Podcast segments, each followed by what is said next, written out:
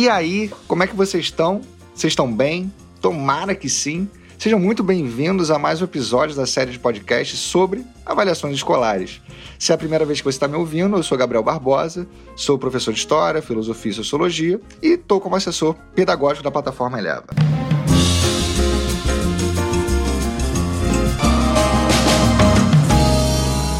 Nesses quatro podcasts, nosso objetivo é debater sobre as famigeradas provas escolares e levantar algumas questões sobre as avaliações por competências, que já é uma realidade na educação brasileira. Isso porque desde 2018 a BNCC estipula o ensino baseado por competências e, claro, as avaliações também precisam dialogar com essa premissa. E para deixar essa experiência mais dinâmica e enriquecer a audição de vocês, eu costumo convidar algum professor amigo para participar da nossa conversa.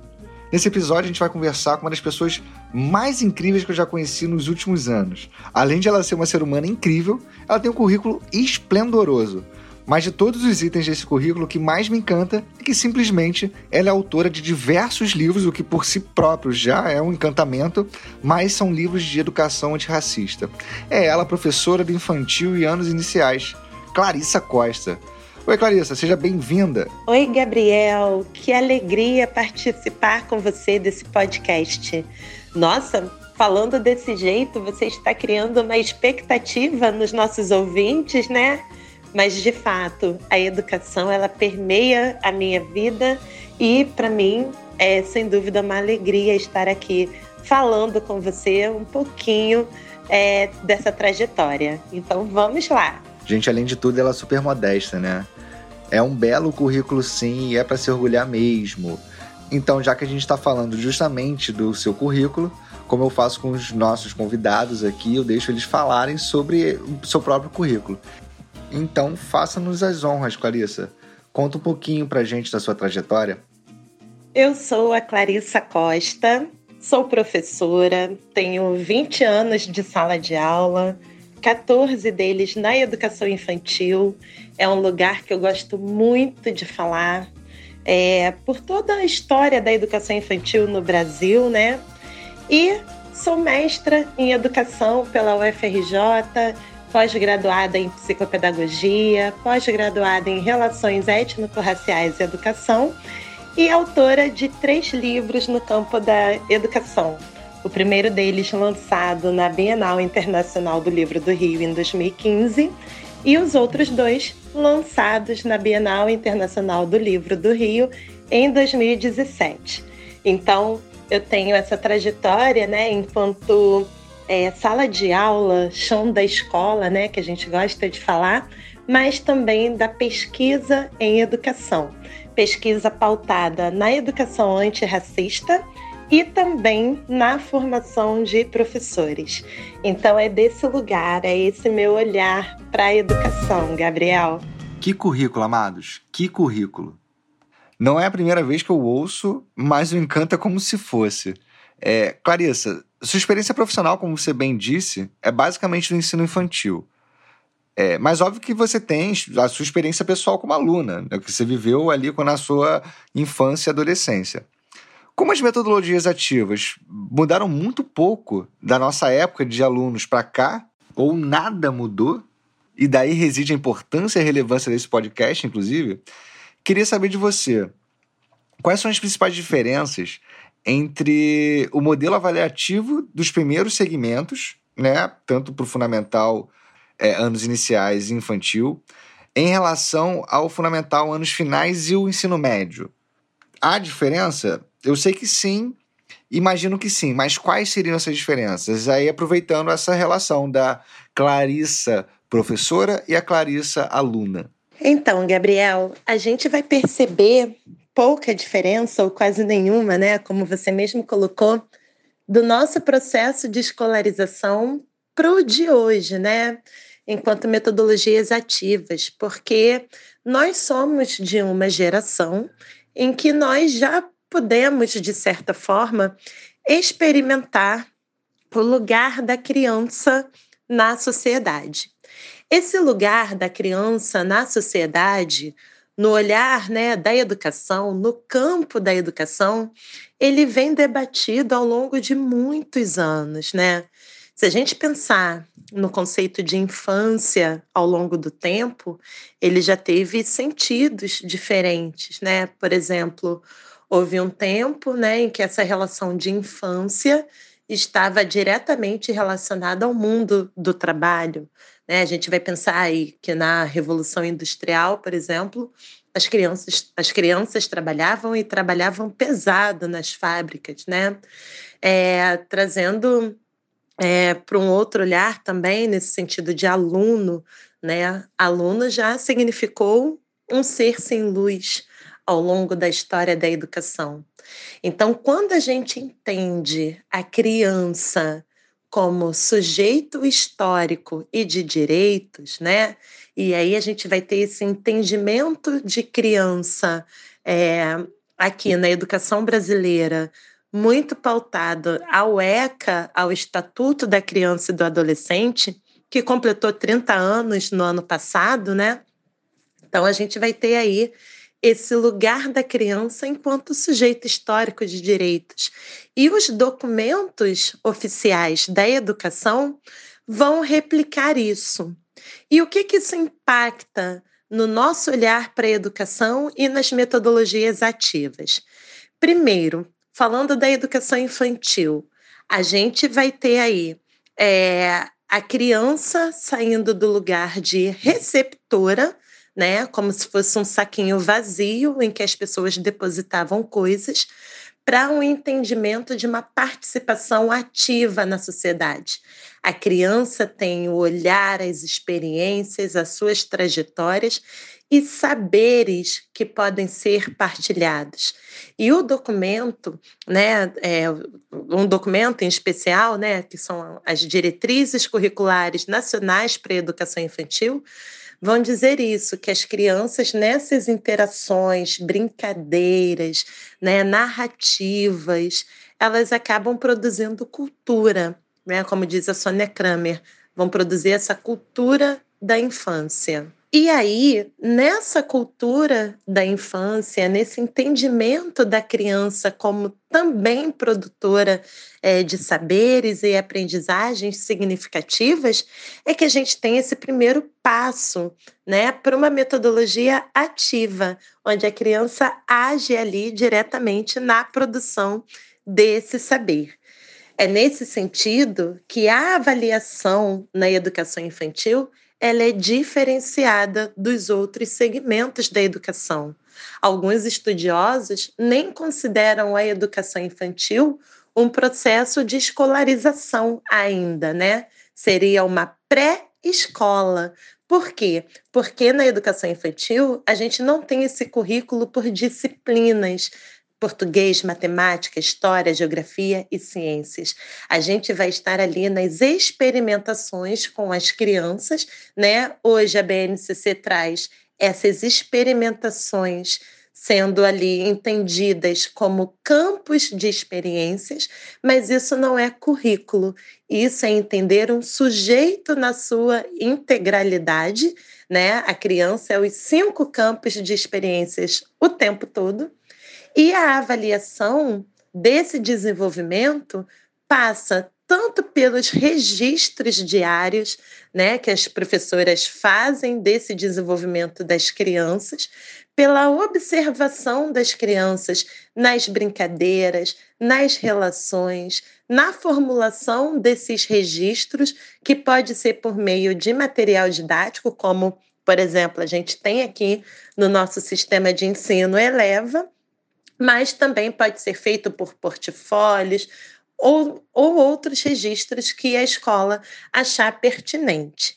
Tá? Então, a avaliação na educação infantil não é um compilado né, de questões ou de, enfim, folhas em que as crianças vão ali registrar o que elas aprenderam. É, bem, bem delimitado, né? Não é isso a, a avaliação da educação infantil passa por registro que as professoras fazem e observação das crianças em determinados é, momentos, né? Mas o tempo todo a criança da educação infantil ela é avaliada no campo é, da educação. Então, são feitos relatórios né, do que a criança é, atingiu, não atingiu, está em processo. Né? Cada escola tem o seu modelo de relatar né, esse desenvolvimento da criança da educação infantil. E aí, quando a gente fala dos anos iniciais, né, e comparando com os anos finais e o ensino médio, a gente vai entender que pela, pela adequação das diversas faixas etárias, né? A gente está falando ali da criança e, por fim, a gente está falando dos adolescentes, né? Então, os olhares, a perspectiva, né, é, de mundo também se modificam à medida em que essas crianças que depois serão adolescentes, vão tendo novas experiências e aqueles olhares que elas tinham, né, desde a educação infantil, podem ser modificados à medida em que as experiências que elas vivenciam vão moldando esse olhar de mundo, né, que compõe o sujeito em suas trajetórias. Assim como nós, né, enquanto adultos, temos a nossa trajetória que vai moldar o nosso olhar, o nosso lugar né, social, a gente também é, consegue perceber isso nas crianças. Então, por meio da BNCC, a gente vai entender que nos anos iniciais todo aquele aprendizado, aquela explosão de saberes, né, que aconteceram na educação infantil, elas precisam ser aproveitadas nessa transição para os anos iniciais. Então, a gente tem ali estímulos, desenvolvimentos em várias áreas do conhecimento, né, que são bases que são aproveitadas nesse momento dos anos iniciais. E aí, a avaliação para os anos iniciais vão ter sim esse caráter, né, é, de observar, né, as competências, as habilidades, é, um recorte muito grande é, disciplinar, né, porque os anos iniciais, o currículo, ele tem as áreas de conhecimento repartidas por disciplinas, embora a gente saiba que também todas essas disciplinas compõem o sujeito, né, nas ciências, na história, na geografia, nas linguagens e na matemática. Então, é, eu também, com esse olhar de educação infantil, consigo vislumbrar esse caráter transdisciplinar que acontece nos anos iniciais também, né? Mas a avaliação ela acaba sendo mais fragmentada nos anos iniciais. Você tocou num ponto que é muito sensível para mim, Clarissa, que é as crianças como produtoras de uma cultura delas mesmas. É, minhas especializações sempre foram na direção das análises culturais, mas focando nos jovens, no, nos pouquinho mais velhos. E, e, claro, se a gente entende que a convivência social, inclusive na infância, como você mesmo comentou, produz uma cultura própria, tem que se historicizar. Historicizar não só o próprio entendimento de infância de cada época, é, como cada época entende essa fase da vida, mas também o resultado da interação das crianças para a sociedade como um todo. Essa produção de cultura das crianças é o próprio corolário da educação infantil, ou seja, propiciar meios para estimular o desenvolvimento não apenas das habilidades motoras e intelectuais, mas também das convivências sociais. Mas parece, até mesmo pela sua fala e pelas minhas experiências de aluno e professor, que esses critérios mais gerais de avaliação, o motor, o intelectual e o moral, diminuem, se não desaparecem, no ensino fundamental anos iniciais. Então te pergunto, primeiro, essa minha percepção faz sentido ou estou falando besteira? Segundo, faz sentido continuar com as avaliações motoras, intelectuais e morais nos anos iniciais? Se sim, por que só a avaliação intelectual parece ganhar predileção nas escolas então? Ai, Gabriel, que perfeita a sua reflexão. Eu vou começar pelo final, tá? É, por que, que a gente tem essa questão nos anos iniciais de pautar mais o intelecto, né, do que outras áreas que compõem o sujeito? Porque a escola, no sentido de escolarização, ela não foi pensada para o corpo, ela foi pensada para o intelecto. E aí, não que o intelecto não faça parte do corpo, tá? Mas aí eu digo corpo enquanto gesto, movimentos, coordenações, expressões, emoções, né? E não apenas o intelecto, o cognitivo. Mas a escola, ela foi pensada nesse lugar do intelecto, do cognitivo. Tanto é que aspectos relacionados à ludicidade, eles não faziam parte de uma jornada escolar.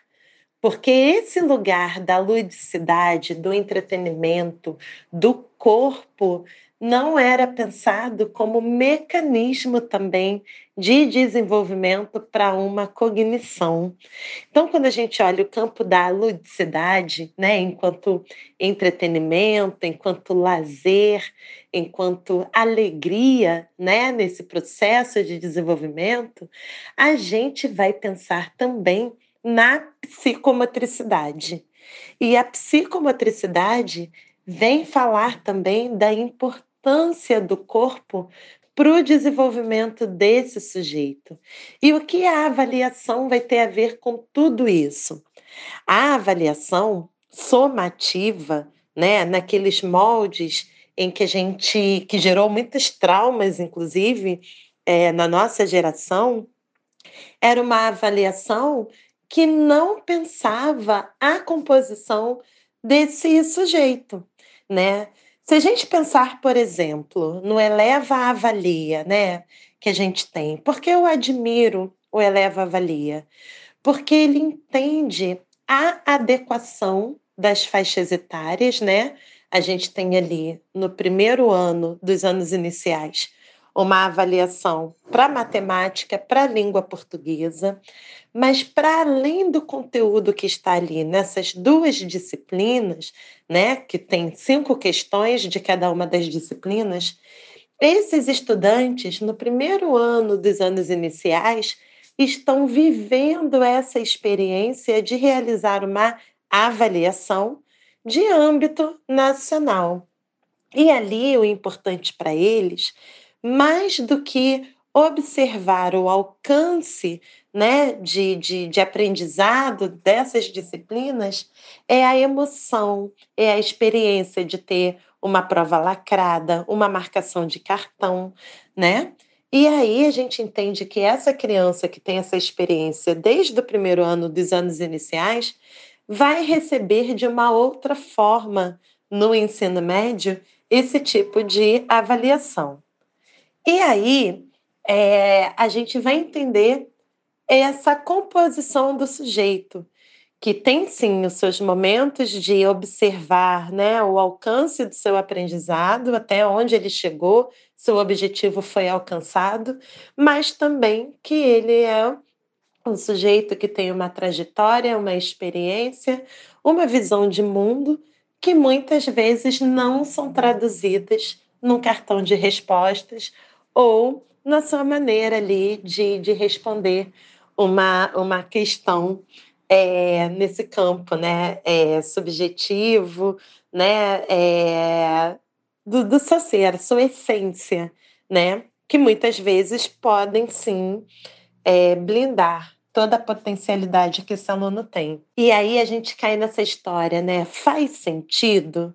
Eu acho que esse fazer sentido a cada ano, né, o campo da educação vem trazendo debates sobre o protagonismo desse estudante, a autoria desse estudante do seu próprio saber.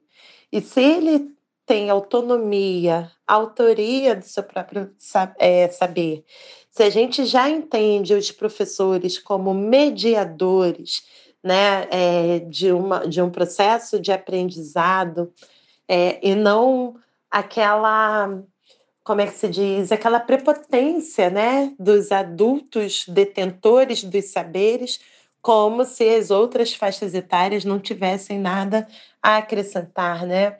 É, a gente tinha escolas com tablados, né?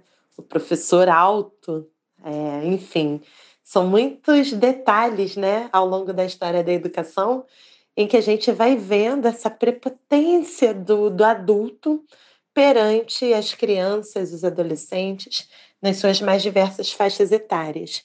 Então, eu acho que o sentido, né, ele vai se adequando aos olhares que os adultos que compõem o espaço escolar têm, exercem diante os seus é, educandos.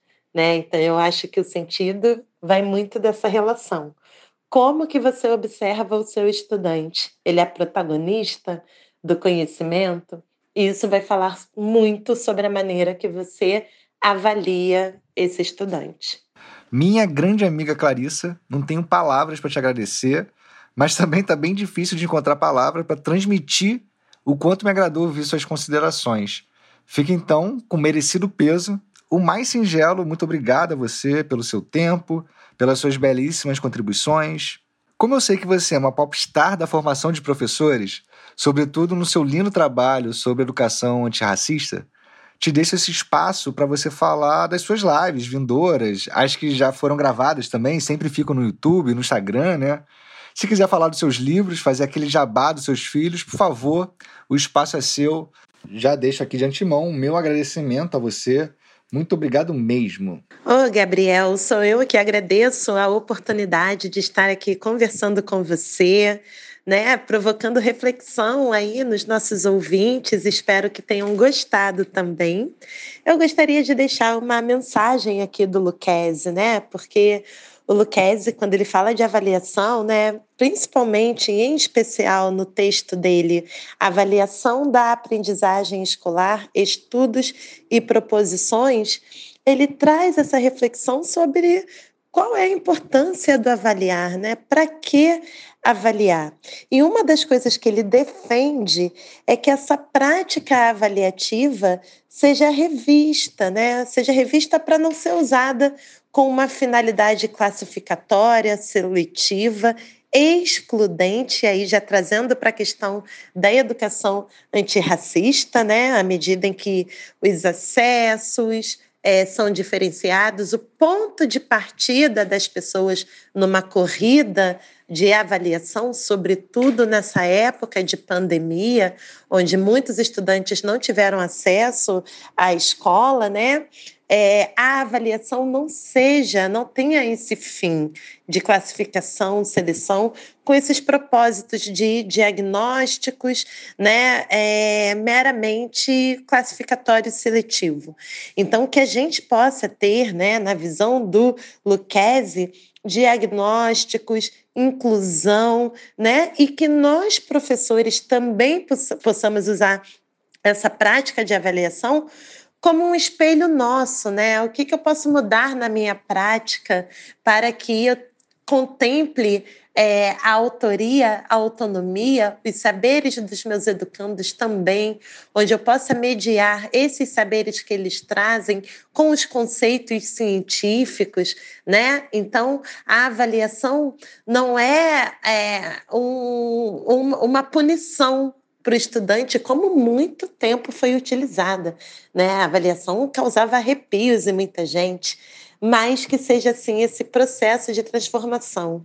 E aí, trazendo para a educação antirracista, que o avaliar também seja essa oportunidade da gente conseguir observar também a diversidade existente na nossa sala de aula, as diferentes culturas, as diferentes trajetórias, entendendo essa diferença, agora na fala da Vera Candô, né, é não como uma oposição à igualdade, mas sim uma oposição a uma padronização, a uma uniformização.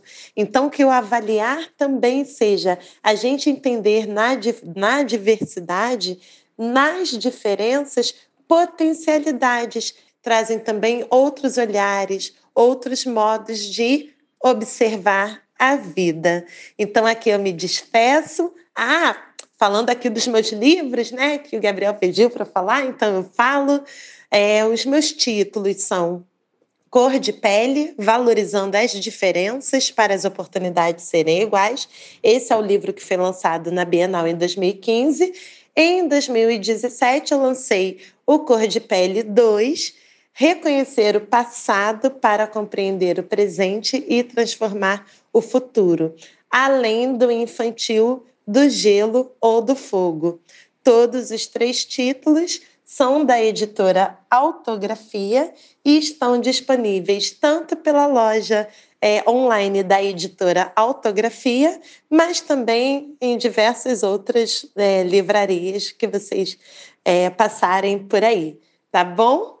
Muito obrigada, Gabriel, pela oportunidade. Um abraço, pessoal. Até a próxima. Bom, eu ia falar mais, mas esse recado final da Clarissa, com base no Cipriano Luquezzi, um dos maiores especialistas sobre avaliações do mundo, já é a melhor conclusão possível para esse podcast. Então, beijos e até a próxima. É só isso mesmo.